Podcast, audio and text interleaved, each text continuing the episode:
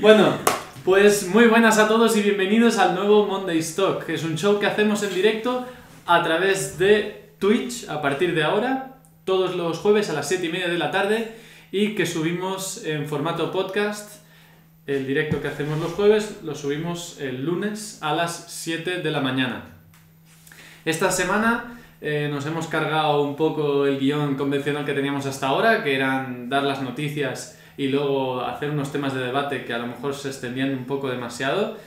Y lo que hemos decidido es mm, hablar, bueno, proponer un- unos temas así muy cortos donde nosotros poder extendernos eh, en, el- en el- en este debate. ¿Tenemos un suena? Un, su- un sueno, un sonido. Sí. No sé. Ahora sí, ya para. Venga, seguimos. Vale. Esta semana eh, queremos hablar un poco más en profundidad de lo que es Mondays are Stunning, qué es, cómo se formó, cuál es el objetivo, etc. Pero eh, antes de profundizar un poco sobre nosotros y Mondays are Stunning, pues tenemos unos temas de debate. Esto, esto lo dejaremos para el final. Entonces, si queréis empezamos directamente. Voy a lanzar así los cuatro temas y empezaremos por el primero. Primero hablaremos de cajas de cambio manuales, si ha llegado su fin ya. Luego debatiremos eh, BMW versus Mercedes, ¿Cómo no? ¿cómo no? Que son nuestras marcas preferidas en principio. Luego también hablaremos de cuál pensamos eh, que es el coche del momento. Y por último, eh, queremos también mencionar a ver los que pensamos nosotros que son los mejores youtubers españoles del mundo de la automoción ahora mismo. Youtubers o- o- o Influencer. influencers o, o medios de comunicación Sí. más importantes ahora mismo en, en el mundo de la automoción aquí en España. Entonces, O de habla, o de habla o. Puede bueno, ser de habla. aquí ¿no? en España o de habla hispana, que también puede ser de, sí, de, Sí, de Latinoamérica. Aquí ahora mismo, bueno, sí. Latinoamérica Bueno, lo- pero eso lo comentamos después, ¿no? Sí. Al final, o sea, empezamos por ahí. que te he visto ahí Exacto. muy lanzado ya. No, no, no iba a decir nombre, no iba a decir nombre. Vamos a empezar por el tema de las cajas de cambios manuales. ¿Creéis que es su fin? Sí. No. No creo. Y yo creo que sí. Y pasamos al siguiente tema. No, yo creo que sí que es su fin. Y mm, si vamos a ir a coches eléctricos, Bueno, obviamente, sí, es- obviamente las cajas de cambios pasan a mejor vida. Pero hay que ver, hay que ver si de verdad va a acabar así. O no, Si todos los años. coches van a ser eléctricos. Sí. Yo creo siempre- sinceramente que quedará un mercado muy reducido, que será Para de gente. co- para la gente, bueno, de dinero seguramente sí, porque es lo que pasa, pero será reducido y será para gente que de verdad le gusten mucho los coches, o sea, la sensación que le da al coche de gasolina, mm, más Sí. que otra cosa. A ver, ¿qué hay mejor que un cambio manual que es para eso? Sí. Cuando a ti te gusta conducir, irte de tramo, claro, eso es lo que yo creo. Después lo que hagan las marcas ya lo veremos, ¿no? Pero En sensaciones sí. Es... si, si a ti lo que te gusta es conducir, a ir, el reducir, punta tacón, todo eso es... Sí, O sea, no, no se puede igualar con una caja de cambios. Pero- Puede, ser, puede ser más efectiva, de acuerdo. pero es para un, un tipo de conducción que te, que te gusta, sí, Sí. concreta, porque hay otras personas que disfrutan Corriendo de los coches de otra manera. Sí. No, no, está y claro. no necesitan una caja de cambio manual. Y Sí, modalidad de drift, pero- por ejemplo. Y, y en drift, en drift, pero seguramente para esas personas también les servirá un coche eléctrico directamente. Por eso, sí, puede Que- ser que sí. La- y creo yo, ¿eh? que a quien le guste un coche prestacional para ir a pasárselo bien, al final mm, le gusta un cambio manual, aunque también te lo puedes pasar bien con un automático, está claro. Por ejemplo, para mí, yo, a mí me gustan más los motores de combustión que los eléctricos, pero prefiero una caja de cambios automática que una manual. Bueno, Bueno, hay esa opción. A ver, Sí, sí, exacto. Que sí, que hay infinitas. Mm. Infinitos gustos. No, está claro, está claro. Y, y Y- dependerá de cómo los ingenieros de esas marcas interpreten el- el- los gustos de, De- de sí, esta- de de sus la gente que nos gusta, ¿no? Sí, sí, lo, lo que he dicho en competición de drift, que Bueno, están ¿Hay alguien cajas que- manuales, secuenciales. hay bastantes con secuenciales.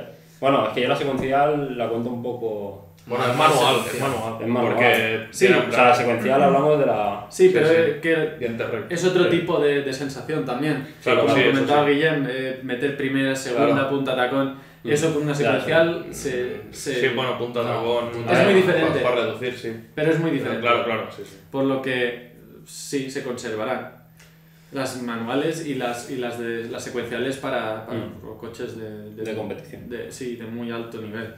Creo. O de, o de sensación también. Porque yo creo al fin y al cabo que es un tema de eficiencia, que le es más fácil al que produce los coches y que en general al mercado le gusta.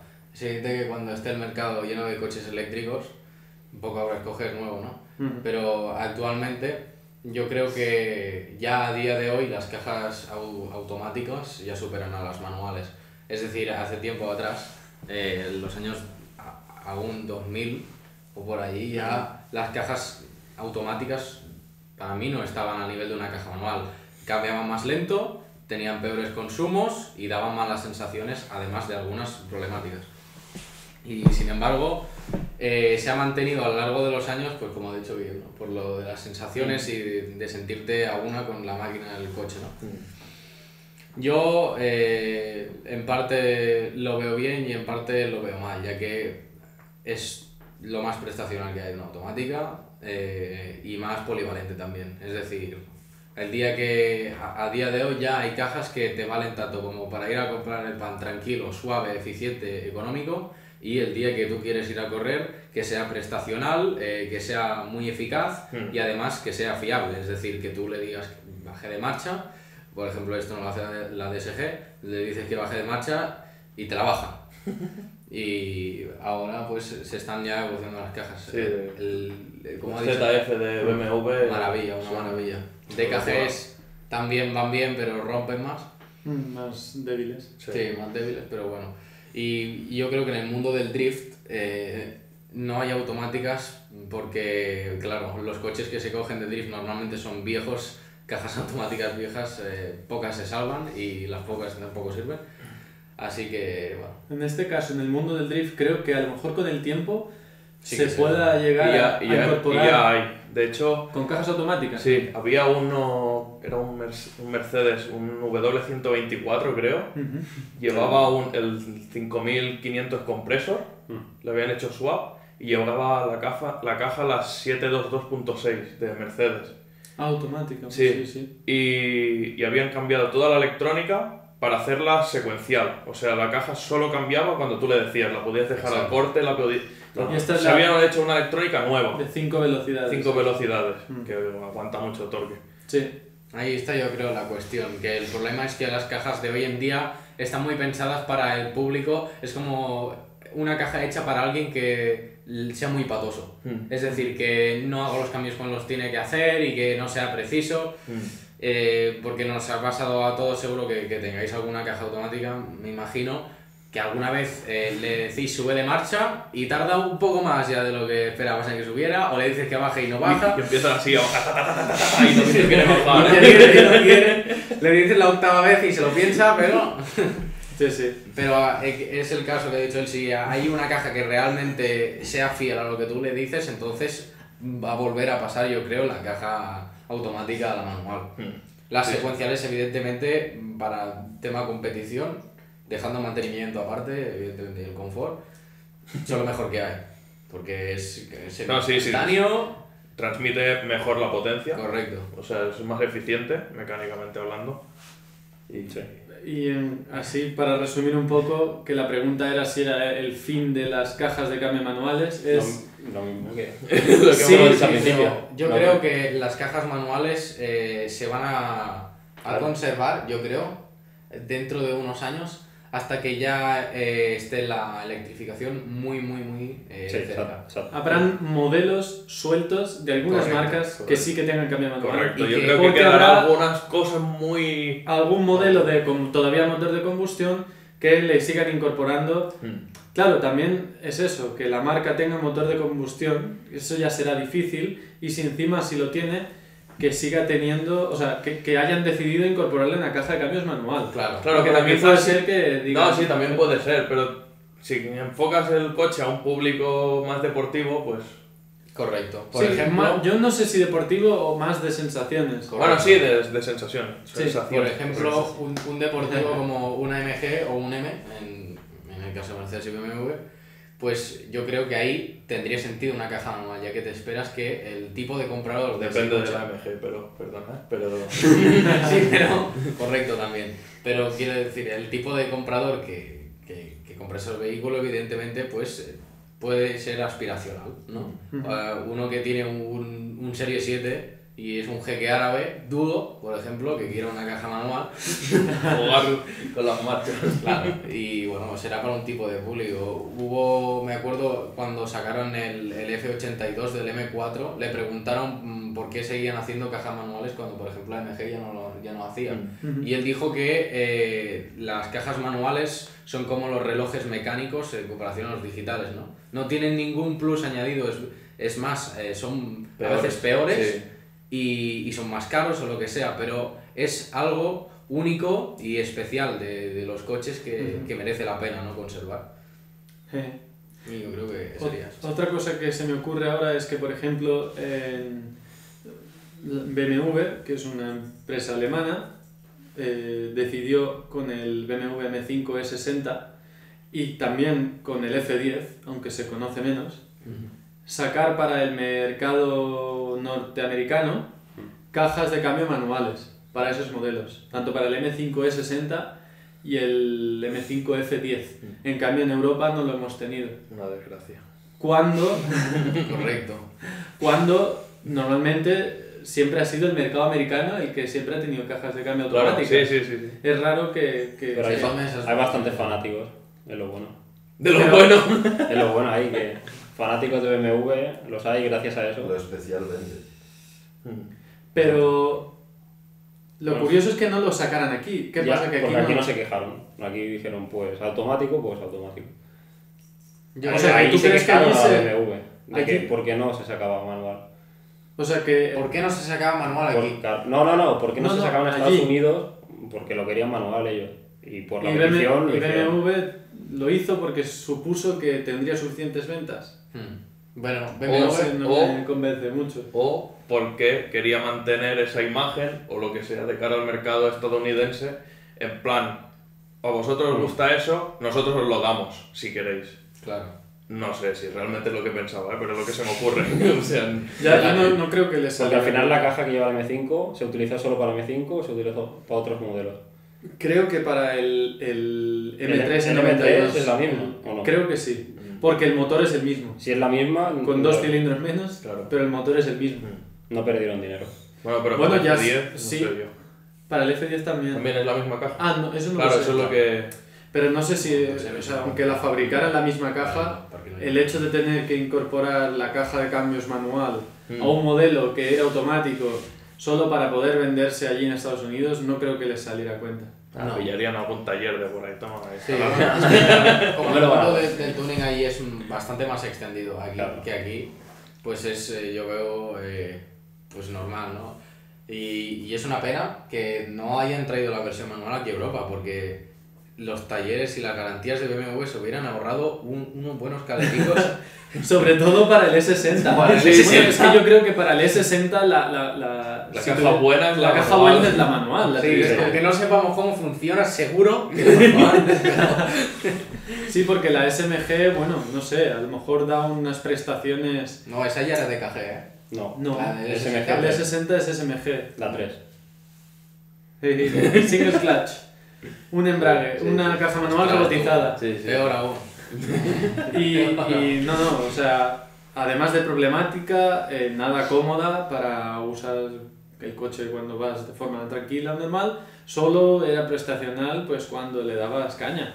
Pero aún así, las averías que, Quedaba. que sí, llega, bueno, que da, que daba y que da todavía. Quedaba así, sí. Que ahora- bueno, ahora Yo creo que- más, porque son viejos. que- La lección correcta habría sido, yo creo, la La manual. manual. Y si tienes un automático, suave manual. Nosotros os lo podemos hacer. Exacto.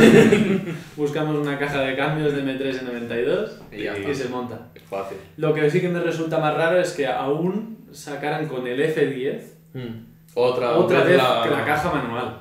A ver, esa caja ya está mejor, Sí. creo yo, la automática, quiero Sí, decir, sí, la sí. DKG. aunque pueden haber, pues esos fanáticos que quieran la manual, pero que lo vuelvan a hacer. Yo no sé si volvía a tener sentido. Y Ah, encima hay otra cosa. En Estados Unidos, los M5 estos con caja manual se devalúan muchísimo menos. La devaluación bueno. del coche es mucho inferior. Pero Claro. porque son más raros de encontrar. Claro. Correcto. Hmm. Y es que son, sí que es verdad que la gente los prefiere. Y No sé más si de segunda los- mano. No sé si los prefiere o es que los tienen muy bien eh, valorados, los Claro. tienen como en un pedestal. Ahora en Estados Unidos hay muchos modelos que cuando son prestacionales sí que sacan caja manual. Sí, eso es verdad. O sea que para todo el mundo sacan el típico automático, pero cuando son coches para darle Bueno, por lo menos hasta hace 8 años. Exacto, sí. Ahora esa época, ya eh, cambió ahora todo. ya, Sí, es pero verdad. que sacaban su modelo manual. Bueno, puede que aquí el, el mercado europeo estuviera o hiciera un estudio de mercado y vieran el tipo Mm. de comprador que tenían. ¿no? Sí, yo creo que el tipo de comprador europeo quizá no busca...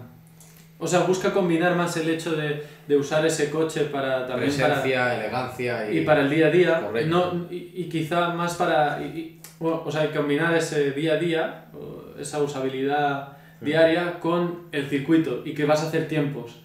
Por lo que entonces sí que buscas una, cam- una caja de cambios manual, ay, perdón, automática, que puede ser mucho más rápido que una manual. Mm. Y el mercado americano, pues que prefiera unas cajas, o sea, busque sensaciones. Sí, más que otra cosa. Aunque Que cuando vas a coger el coche, que lo sientas, pues... Mecánico. Sí, exacto. Entonces, ¿qué? ¿M- ¿Mercedes o BMW? Pasando ya al segundo tema, eh, que creo que ha quedado bastante claro el tema de las cajas de cambio manuales. Ya, pues si no, no acabábamos. Sí, sí, eso. Bueno, podemos ir empalmando un tema con otro. Eh, pasamos al segundo tema que es BMW versus Mercedes. Eh, Aquí son dos para dos, ¿no? no sé. Yo prefiero Mercedes. nosotros preferimos BMW. Mercedes. Carla y Kim prefieren BMW y creo que Guillem y yo preferimos Mercedes. Benz.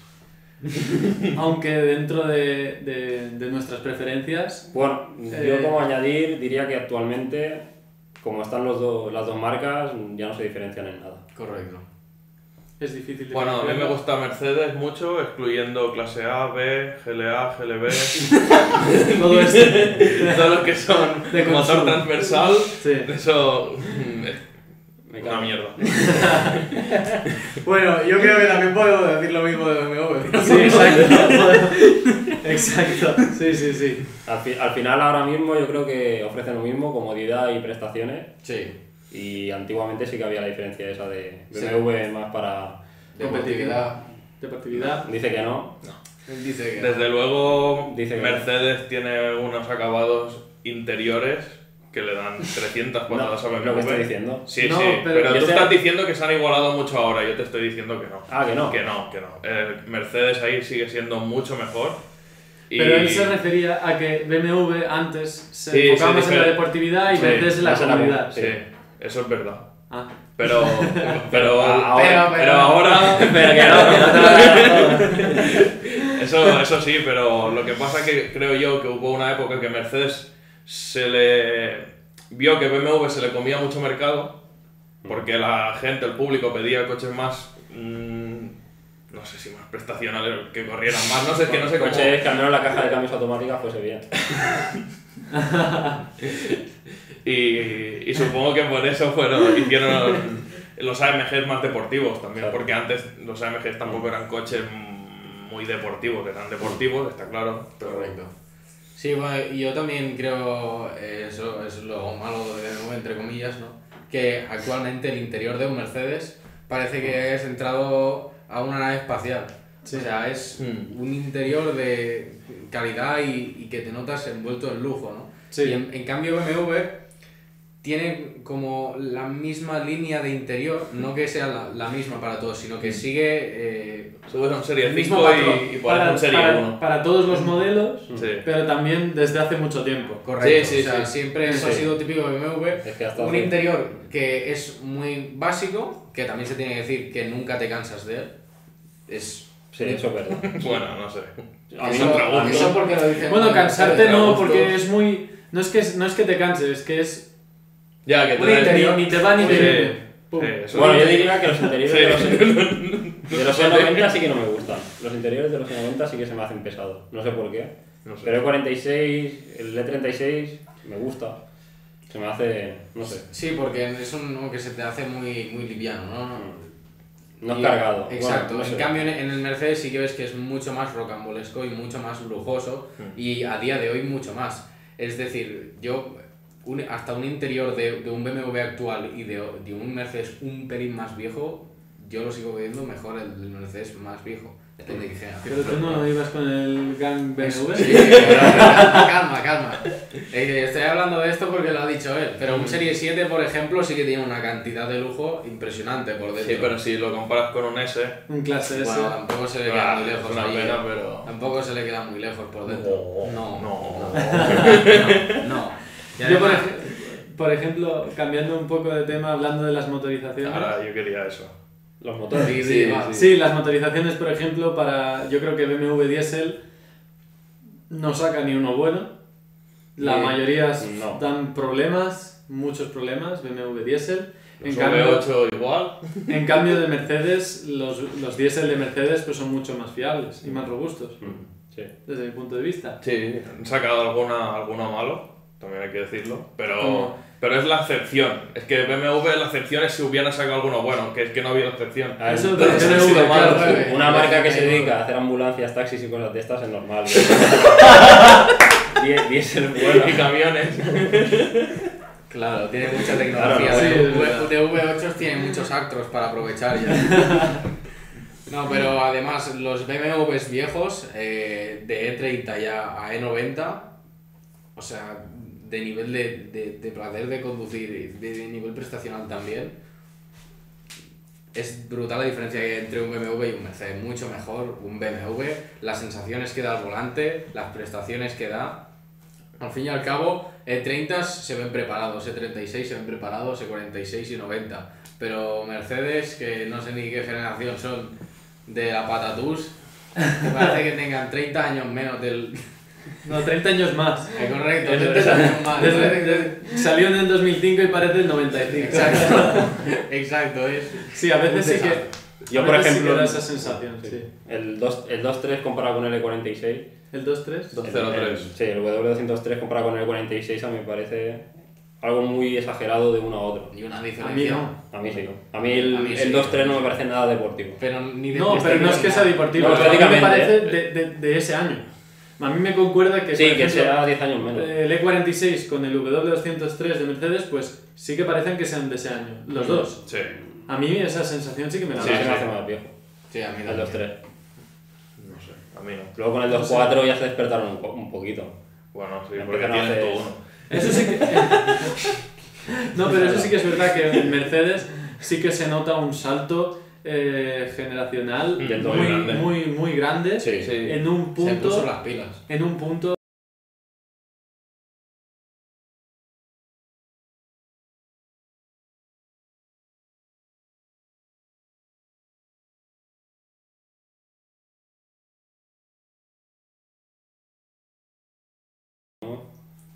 Hemos tenido un problema con la imagen. No sé si está volviendo ya. Ahora que estaba interesante, joder. Ahora, ahora estamos de ¿Sí? vuelta. Vale, mal.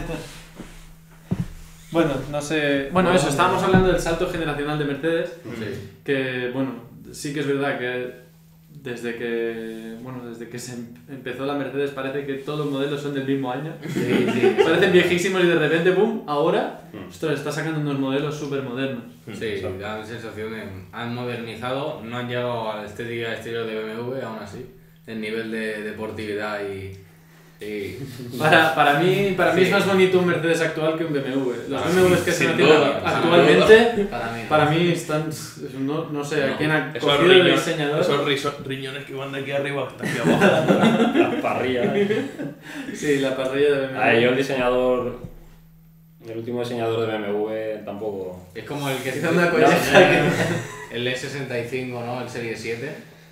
El fuera ¿Cuál? también. Ah, uy, ese también muy malo. Es el, bueno, lo el echaron Serie fuera, 7. yo creo que este van a repetir. ¿Cuál? El último. El de las No, no, no, el Serie 7 que está entre el E38, que es del 95, a el si- la siguiente generación. Ah, el, el ballena, el caraballena ese que lo digo. Sí, sí, Pero- puede ser. Feísimo. Feísimo. Sí, sí. Claro, van a repetir aquí. Pero también hay que decir Que el M3 es la- precioso ¿no? también. ¿eh? la competencia de Mercedes de esa época. También es feísimo. Sí, Ese clase hay que, hay que decirlo. con Sí. los ojos juntos. Yo ahora me acuerdo de una Sí, cosa en los el grupo Los faros que son todos mismos. que uno me dijo, tengo unos recambios de un Serie 7. Digo, ¿cuál? Y me dice, el E no sé qué. Digo, el feo. Y, me dice, sí, sí, Sí, sí, el feo. Sí, no, ese año todos se pusieron de acuerdo para ver qué sacaba el coche más feo. Pasó con los compact también. Sí, también. Me- Mercedes, Mercedes siguió aguantando cuando BMW dijo, vale, ya dejamos de hacer compacts ya porque esto no, no sale bien. Con el E46 Mercedes decidió seguir con la, Era otro. siguiente, con la siguiente generación. Se llevó todo el mercado de los cuatro, sí. Sí, sí. Yo, por ejemplo, prefiero Mercedes también, pues, si hablamos de modelos de la más alta gama, eh, prefiero los AMGs que los Ms porque Mercedes tiene V8s que normalmente BMW no tiene, eh, BMW tiene para el M5 y el M6, pero en comparación con Mercedes es que los V8 de BMW, de BMW pues no son nada fiables y los de Mercedes sí. Sí que lo son. Y a mí es el motor que más- los motores que más me gustan pues son los, los V8. Y encima te lo meten en un clase C. Exacto. Que la competencia que que, no- es un 6 en línea, que ¿vale? no- sí, que no bonito, un pinta 6 en línea. pero que- me parece- Un 6 en línea no tiene nada que envidiar un V8, la verdad. Claro, No, y, que y y menos, Hombre. y menos en un coche pequeño. Hombre, Suelen- un V8. V8 es así de largo. Ya. ¿Qué significa? Puedes- es un coche que tiene que ser prestacional. Y el reparto de peso lo puedes de echar y, más luego, y luego no pesa más el Y V8. no pesa nada, no. Oh, se No, pueden ese hacer más ligeros. Y también Sí, los 6 claro, en línea. pero, Si nos ese- ponemos así a luego, materiales. luego a meter viruta. Pero ahí. también normalmente son de más cilindrada los V8 que los 6 en línea. Y si tiene- se puede exprimir Pero le más. puedes, y si le puedes sacar a un 3000, 1500 caballos. Pues imagínate a un 4000 claro, V8. ya, de, ya de esas potencias ya. Bueno, eso es más que nada por, por, por, Sí. por gustos. O sea, Sí. si a mí me gustan más los V8, a Sí. Carla le gustan más los 6 en línea. Bueno, a mí me gustan los V10. Bueno, pero más que los V8, Pues los 6 vete a en línea. Sí, Pues claro, vete a- el V10 y No, luego el 6 en línea. A mí me gustan mucho los 6 en línea A mí también. también me gusta. Pero, por ejemplo, Guillem, tiene-. Guillem le gustan mucho los 6 en línea de, de Mercedes. Diesel. Brutales. Una pena que ya no saquen más. No sé qué les ha dado con los V. Los V, Y sí. ahora ya los 6 en línea ya van a morir, o sea que rip. ¿Qué va? Diesel también estamos viendo que la mayoría de marcas han reducido mucho Mm. los modelos diésel que están sacando, tanto en Mercedes como en BMW. Y no sé, mm, si queréis comentar algo más de BMW versus Mercedes. Hombre, yo creo que los nuevos, si a ti te gusta más eh, correr, agilidad eh, y sensaciones, mucho mejor un BMW que un clase C, mucho más burgués. Si te quieres ir de tramo de aquí y para Francia a hacer una ruta chula, cógete el M3. Si quieres ir eh, al Cocoa o al Hotel Vela chulearle a una nena, pues te coges el clase, el clase C y ya está. Venga. Bueno, No sé, bueno, yo me gustaría comentar que creo que Mercedes la cagó con el C32 AMG. AMG, que le metió la caja automática y en esa época no tenían tecnología para meter una caja automática en una AMG, debería haber sido manual, Sí. porque esa caja automática es muy lenta, lo sé de primera mano. Y, y, y lo mismo con el clase E 55 AMG, también debería haber sido manual. Hay un O por lo youtuber menos haber tenido que ha hecho... que ha hecho, ha hecho, ha cogido un E55MG y le ha quitado la caja de cambios automática y le ha puesto una de un 350Z, creo. Una Hostia. caja manual de un 350Z. Vale. Sí, sí, y bueno, me parece curioso. Si lo queréis buscar, está en YouTube. No sé cómo se llama, no me acuerdo. Bueno, creo que el Tavares lo había hecho también. No sé si lo era estaba haciendo con un SL un 55MG. SL55 MG. Sí, Sí. pero no Y- sé si lo, acaba, lo ha concluido ya el proyecto. Ah, no lo sé. Pero creo que el que lo hacía, el, el que le había pedido ayuda, ayuda era europeo. Ayuda. Es que me recordaba. Creo que, creo, creo que era europeo. ¿Era Porque- europeo? Creo que sí. Me suena del, de por, no sé si Suecia, Noruega, me suena que era de por ahí. El del clase E, este es americano Es también. americano. Bueno. Pero bueno. Ah, bueno, no pasa nada. Coche del momento. Rimas Pasando al, pesa- pasando al tercer tema, ¿cuál pensamos que es el coche del momento? Mm, Tú, Yo ya le he dicho el Rimac Nevera. Rimac Nevera. Nevera. Un sí. coche de Qué mal 2000, suena eso. Un 2000 coche con un caballos. nombre de nevera. 2000 caballos eléctricos. Está en fase de, Fuera, fuera. Fase de un poco desarrollo por los interiores y tal, pero lo que es carrocería y... Bueno, ya se ha probado. Sí, o sea, ha hecho drag race y de todo. Sí, están mm, canales famosísimos Sí. de tema, bueno, el mundo de automoción, CarWow. Que es una locura, o sea, se ve el, el que conduce cuando acelera, eh, se va para atrás, pero bueno, 8,6 el cuarto de milla. El más rápido. es, Ajá. o sea, te quedas enganchado ahí. con- Sí, Eh, habría que probarlo eso, porque... sí. Que sea eléctrico, el cambio de velocidad ese, tiene que ser una pasada. Rima, que es un El. Rimac Sí. Nevera es una, eh, es una Es una empresa croata. Sí, el chaval empezó con un E30, meti- metiéndole uno- unas baterías eléctricas y competiendo, hasta Ah, sí. que consiguió una financiación. Creo que se metió con el grupo, no, con Porsche, creo que Porsche le financió y bueno, y ha ido haciendo su modelo hasta que, mira, el chaval ha triunfado. Ostras. De la calle a... Interesante la historia. Sí, sí, sí. Sí, sí. No me llama mucho la atención porque es eléctrico. No. Ya, bueno, pero es, Nah, es lo pero, que ahora hay. Pero para ti. sí. Bueno, el nombre le queda muy bien, ¿no? Rimac Nevera. Nevera. Quizá, Es un electrodoméstico. quizá no pensaron, quizá no, es como el pajero, cuando hicieron el pajero no, pensa- no pensaron mucho en el, en el mercado Bueno, español. De hecho lo cambiaron al cabo de un año. Sí, le llamaron Montero. Sí. es verdad. El hecho de que le llamen Nevera, Nevera. que es un electrodoméstico, sí. A ver si tiene, en ese apartado tiene gracia. Tiene gracia. Eh, no sé, ¿qué, ¿cuál pensáis vosotros que es el coche del momento? ¿Qué Mercedes? ¿Qué Mercedes? Sinceramente, bueno, quizá el nuevo GT. ¿Cómo se llamaba? El, Eh, la MG GT, el MG GT quizá cuatro puertas, ser. híbrido, Sí, sí, una buena... una buena máquina. Sinceramente hay pocos coches nuevos que me llamen mucho la atención, Sí. pero sí, podría ser una- un buen ejemplo de los últimos grandes coches que van a hacer. Porque sigue con el V8, lo han hibridado, pero bueno, está bien. Bueno, pero es una hibridación de cuánto? No, no, ese está es Sí, bueno, es con bueno. un motor muy potente eléctrico. No sé si te he quitado el coche del No, momento. no, no. ¿Tenías otro en mente? Sí, sí. Perfecto. y bueno, supongo que puedes ir a las ciudades sin contaminar y después te puedes ir a Nürburgring a correr Exacto. con toda la familia y el perro atrás. o sea que Exacto. está, está guapo el coche. Sí. Mm, Kim, ¿tú tienes alguno en mente? Eh, bueno, lo dijimos ya la semana pasada, bueno, lo mencionamos. eh, yo creo que es el Yaris GR. No, no, Sí, eh, no, sinceramente es ese un cochazo. el Yaris GR con el paquete de performance. Sinceramente, es un coche eh, que ha hecho Toyota. Qué raro que- que, Toyota que- haga un correcto. coche prestacional. Correcto, O sea, por- es raro y ha hecho una Pero- cosa que yo veo Ya, muy honorable como marca y más a día de hoy, que ha hecho que es eh, invertir en un coche de, de rally para homologar, o sea, un, un coche de calle para homologar algo en el rally.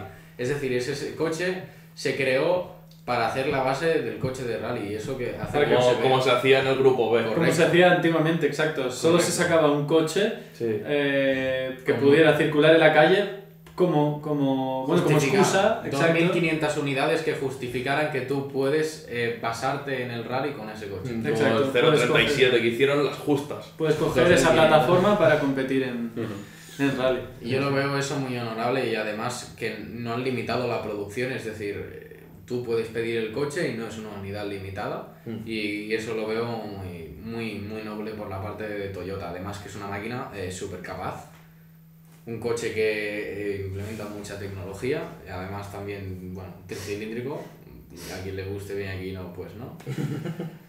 Pero, pero es un coche que va a ser, yo veo como los Subaru STI, los Lancia Delta Integrale, que dentro Será de un unos clásico, años va a tener nostalgia, clásico, prestacional y muy buen coche. Y cambio manual. Y cambio manual, como a día de hoy, o sea...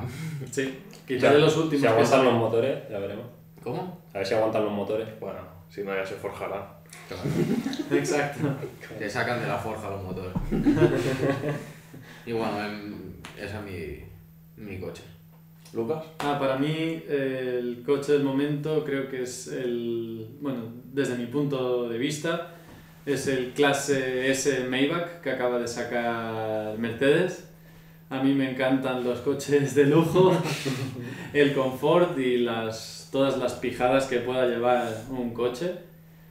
Por, por eso mismo he escogido este. Es, es más nuevo que cualquier Rolls Royce que haya salido, pues por eso digo que es del, del momento. De Sí, ahora. sí, sí. Y nada, sigue conservando el motor V12, que pensábamos que iba a desaparecer en Mercedes. Siempre se lo montan para... Exacto, alargar. pero ya creo que para solo lo van a sacar para, la, mm, para el, el modelo Maybach. Mm. El S65 creo que no va a existir esta vez, solo van a sacar el 63. Y aún así el 63 no sé si va a ser V8. Que lo va a Seis hacer. en línea. Quizás 6 en línea o Sí, creo que 4. sí. Creo Bueno, que- para un clase, Para un S, clase S para mí creo que tiene sí. lógica. Para un clase S creo que sí que lo van a hacer V8. ¿Ah, sí? Sí, el, el que no va a ser es el C63. Ah, bueno. El- el. Para mí es, eso debería ser al revés. Porque un clase S, que tú quieres suavidad, un 6 en línea, gasolina, suavísimo. Y puedes meter un motor eléctrico. Ya, para un clase S, sí, Mm, Con un Sí, 3000 claro. que le saques 800 caballos, ¿para qué quieres Ya. más, no? Para mí un 6 en línea es mucho más fino que un V8. Y, y después en el clase C, que para mí es el coche más prestacional que podría hacer BMW así, no, o sea, de estar quitando a los GT y lo- todos estos... Pero el clase C es, es la competencia del M3, ¿no? Ujú. del- Sí, no sé. que tuviera el M4. V8. Mm. Sí, sí. El sí, sí. Sí. No lo entiendo esto. ¿El qué? ¿Por qué? Está prefiriendo un V8, hay un 6 en línea, hibridado. No, No, he dicho que tiene más lógica en el clase- Ah, vale. de cara, El de clase cara al público. Pero bueno, también, claro, si es una AMG, quizás el que quiere un SAMG quiere el V8. No Claro, sé. claro. Eso- bueno, tú Lucas seguro que sí.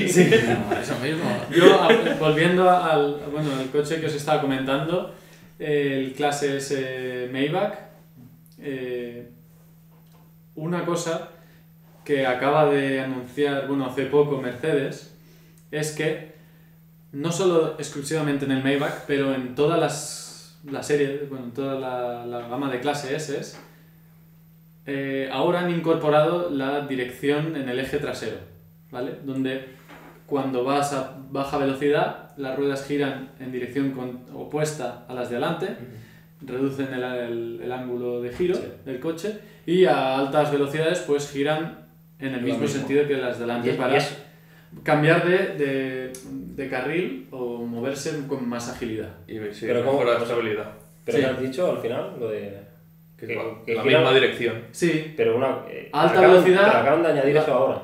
Sí, En el clase S. ¿En serio? Sí, Sí. A la vanguardia de, de la tecnología. no, Lo siento. El Megane RS ya lo montaba. Bueno, yo lo que ve- venía a decir que esto sí que me parece mal y me parece un sacacuartos, es que si tú, eh, eh, todos los clases S van a venir con este, o sea, no va a venir como, sí va a venir como extra, Mm. pero lo llevará incorporado. ¿Dónde está el truco? Es que si tú quieres que tu clase S tenga eh, dirección en el eje trasero, será una, una suscripción anual. Mm. Venga. Algo que no habíamos visto nunca en el mundo de la automoción. Sí. Aquí se abre un melón. No, sí, Qué sí, alucinamos. Tesla, ¿no? Quizá. o- BMW. BMW. BMW, el Wi-Fi 8, 8 euros al mes. El Apple CarPlay 20 euros al año. Eh, tener los mapas actualizados 6 euros al mes. Bueno, eso. Y lo- pero ¿qué pasó? Que la gente se enfadó y ahora ya es todo gratis. Vale. Vale. Pero yo creo que aquí con esto de la... Bueno, pero eso es el futuro, yo creo. Sí, sí, no, esto... Y más barato. El un coche, es como, el entero coche es como Netflix. Con todos los extras. Y luego tú pagas y desbloqueas. Sí, pero va a ser una... O sea, no es un pago único, Sí, ya, ya. ya. sino que si Es tú lo quieres, vas a tener que pagar una cuota mensual, anual, lo que sea. Bueno, seguro que. Que habrá- habrán unos rusos y lo Lo- notarán. Eso, eso, eso es lo que estuve pensando. Y después nosotros lo podremos ofrecer. Exacto. Sí, siempre hay maneras de desbloquearlo. O sea, dentro de. Echa la de- ley. echa la ley y echa la trampa, exacto.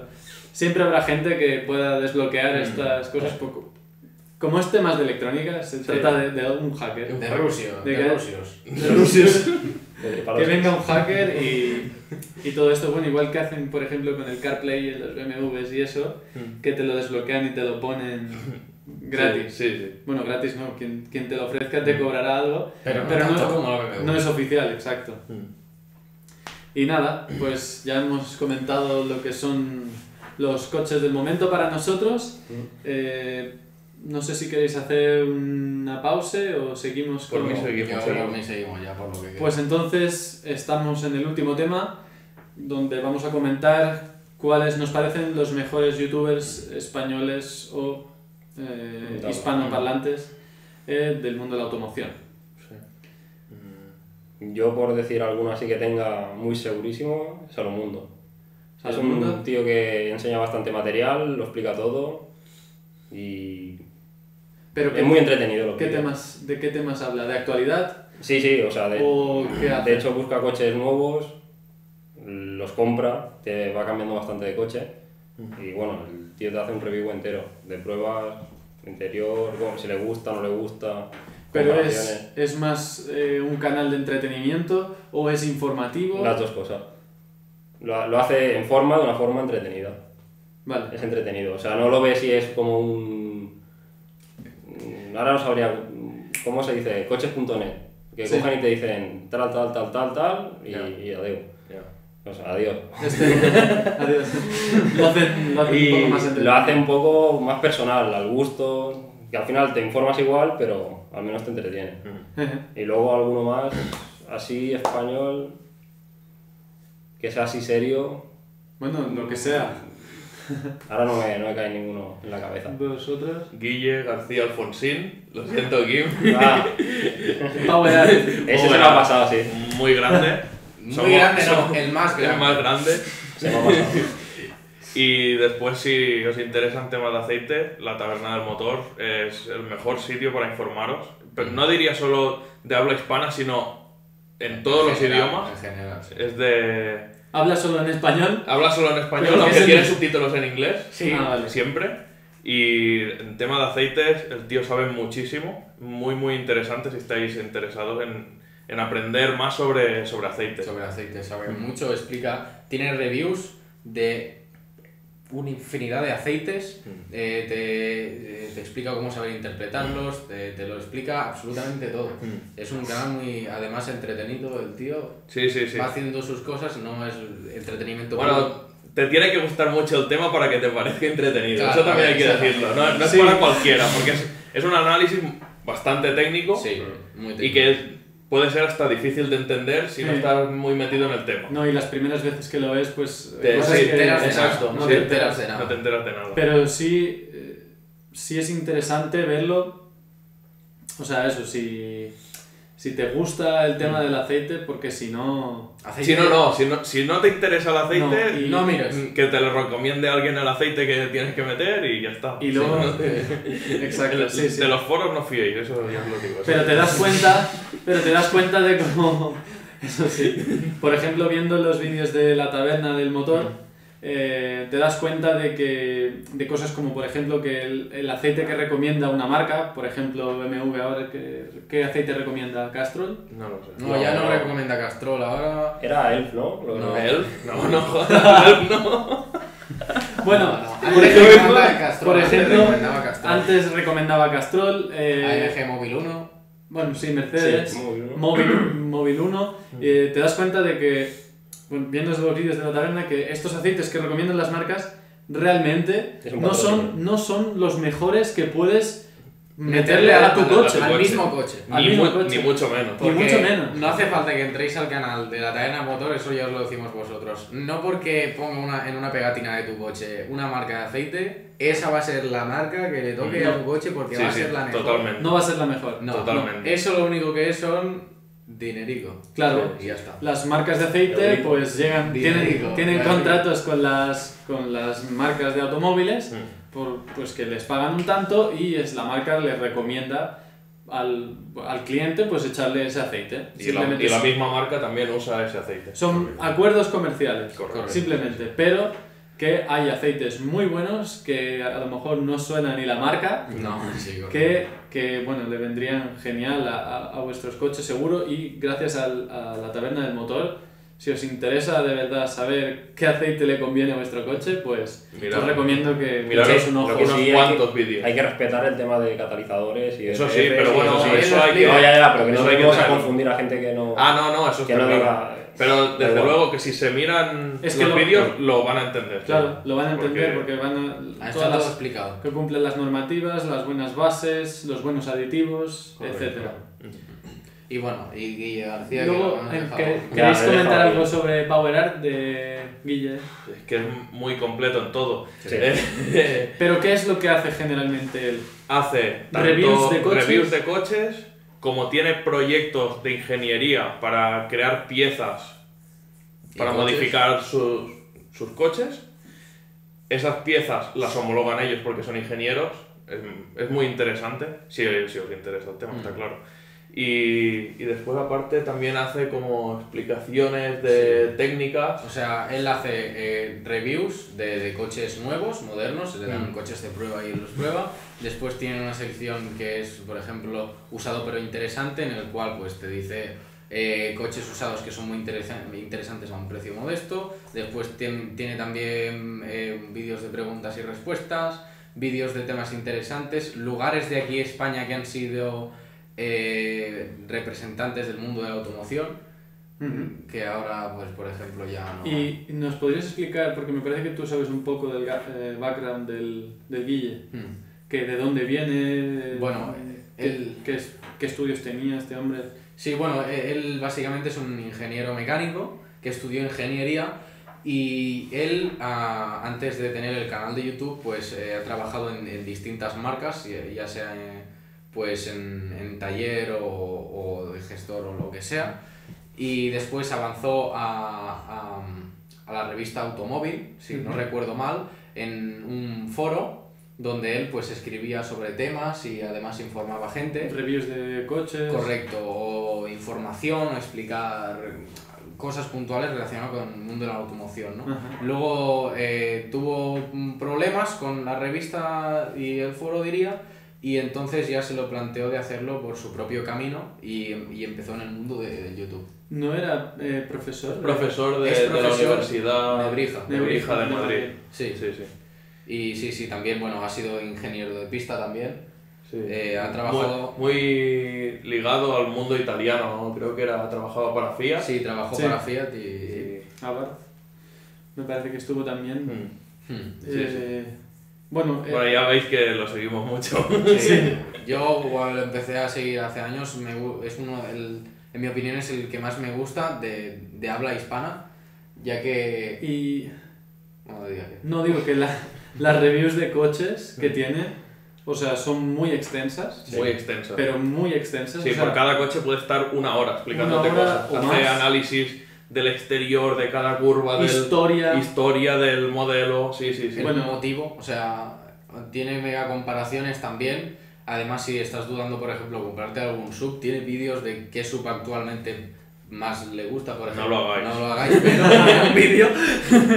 Y, y luego, encima, además de que lo hace muy extenso, la información que da la da muy bien Mm. y, Y no es irrelevante. no O es, sea, no es irrelevante. ¿no? O sea, es increíble la estructura, Hmm. el guion que lleva hecho o sea, para los vídeos, que, que, bueno, lo- cómo lo prepara es, Sí, sí. es increíble. Hmm. y escucharle cómo hablar. A lo mejor el modelo que, que está, que está presentando, que está analizando, no te interesa demasiado. Ujú. Pero la manera de explicarlo, este tío, eh, bueno, te, te- Sí, sí. sí, te hace quedarte viéndolo porque es muy, muy interesante. Hmm. Además, eh, se ve que habla y sabe de lo que De lo habla, que habla, sí. y Sí. explica muy bien las cosas, es decir, él también pues eh, divide el, el vídeo ¿no? en, en apartados donde empieza con el coche por fuera y lo acaba él conduciendo y él conduciendo te lo dice todo ya, o sea, es casi como si tú estuvieras al volante Te de- transmite de lo muy bien que esa sensación, ¿no? Exacto, de lo que bien lo explica, te lo explica todo detallado, nunca vas a tener una duda y, y cómo hace esto, cómo es lo otro,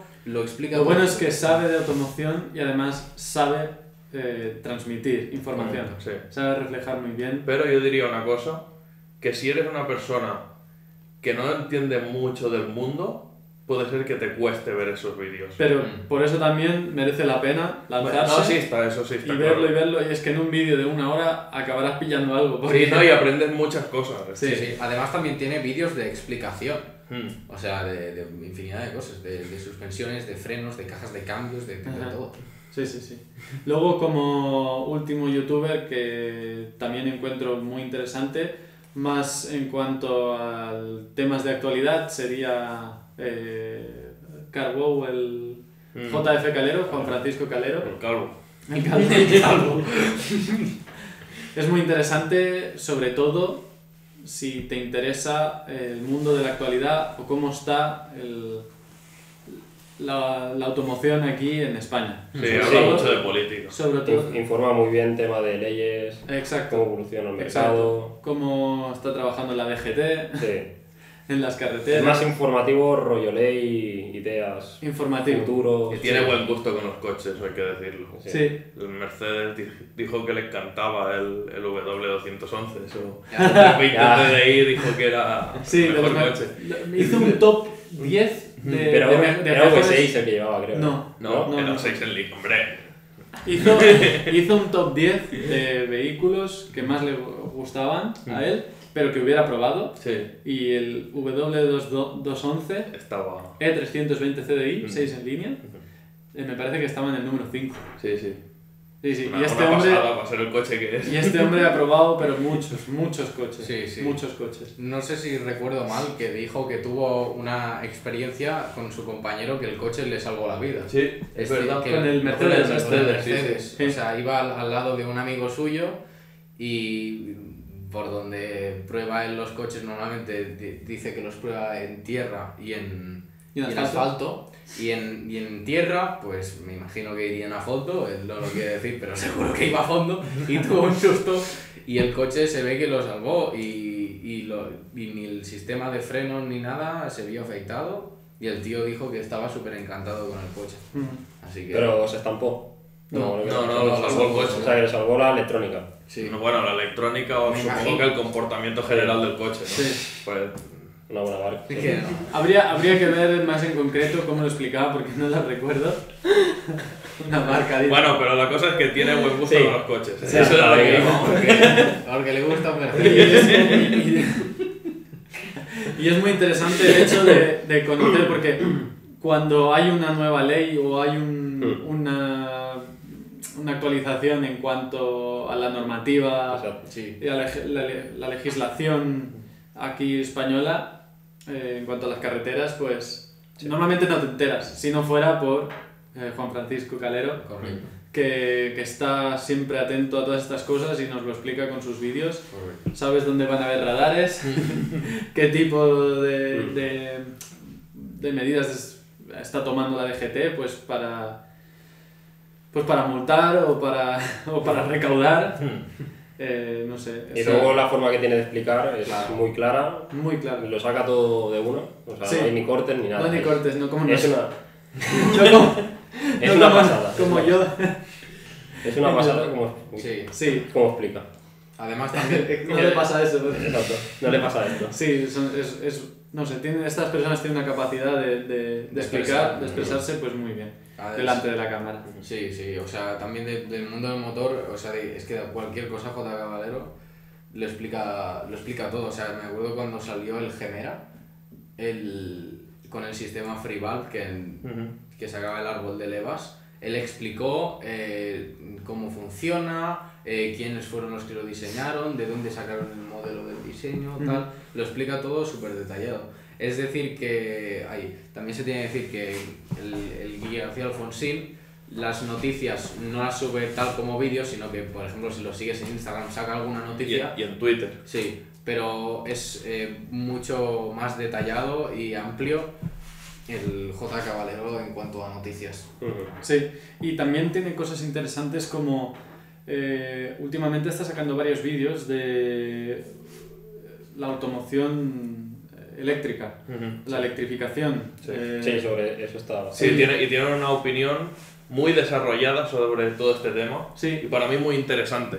Sí, y también cuenta con gente que, que tiene muy buenas opiniones porque lo vive de primera mano eh, habla con talleres eh, aquí en España que, que solo trabajan con coches eléctricos, que resuelven problemas de coches eléctricos que ni las propias marcas Saben resolver. saben resolver, o sea que está muy al día en cuanto... Bueno, está muy interesante, muy interesante también. Y eh, Y alguna bueno, hay que mencionar a nuestro amigo Carrillo. También, en su canal Ah, de sí. YouTube. Obvio, obvio. Sí, en cuanto a entretenimiento y el mundo del drift, Sí, Sin eso duda. Sí ha sido un punto fuerte. El tema ese era, ha sido Sí. bastante innovador. No Sí, es tanto. las entrevistas, Las entrevistas a que está pilotos. haciendo pilotos de, de drift aquí en España es, es muy interesante también. Y además, si te gusta la mecánica, también ella explica todo del- de los coches eh, de drift, que no penséis que son coches de, de a pie que te puedes ver por la calle. O sea, son máquinas muy preparadas y, Sí, y muy curiosas y él lo explica todo, además a un nivel de, inter- de entretenimiento muy, muy bueno, ¿no? Te, que, te interesa quedarte a ver el vídeo, aunque no te guste el tema, te, te lo pone de una manera muy, sí, sí, sí. muy entretenida. Habla tanto, bueno, de su preparación de, de su coche, de su máquina de drift, Mm. el E46, Y su proyecto ahora... que sí, hemos, también le hemos ayudado desde aquí a prepararlo. Habla también de su proyecto, el nuevo, el Nissan S13, que, que está, bueno, está poniendo Está preparando. a punto. Y bueno, motor lo tiene. un japonés. Pero, y luego el tema de las entrevistas, que también está, creo que es de lo más innovador y, y- y que, bueno, que ha explotado bastante bien. Sí, sí, claro. Mucho. Mucho, mucho. Y bueno, nada, ¿Y qué? ¿No hay preguntas o qué? ¿tenemos alguna pregunta en el chat? No, no, tenemos no, no tenemos pregunta. preguntas hoy. Claro. No pasa nada. Hoy la gente no quiere escribir, que lo haremos. Ya que últimamente A ver estamos, si... estamos dando mucha caña a la respuesta. A ver La si... gente no quiere ni preguntar. Ya, claro. No, no tengáis miedo. No tengáis miedo. Que no mordemos. Venid, venid. Venid. Eh, esta es la primera vez que retransmitimos desde Twitch. eh, a ver si con el tiempo pues la gente se va animando. No sé si se nos ha perdido alguien por el camino que se haya quedado En YouTube, en YouTube y no nos encuentra. seguramente. Puede ser. Bueno, No hemos. De hecho, yo he hecho, he hecho algo de publicidad a través de Instagram, pero no sé. Si alguien nos echa de menos, que sepa que estamos en Twitch. y seguimos en las plataformas de podcast, eso sí. Si nos queréis escuchar y no nos queréis ver, pues estamos en Spotify, en Apple Podcast, en Google Podcast, en Anchor, etc. Estamos en todo. Así que si no tenéis nada más que comentar, nos vemos la semana que viene, otra vez aquí a las 7 y media. Y recordad que este capítulo, el lunes a las 7 de la mañana, ya lo tenéis en Spotify y todas las plataformas de podcast. Así que Hasta la semana que viene.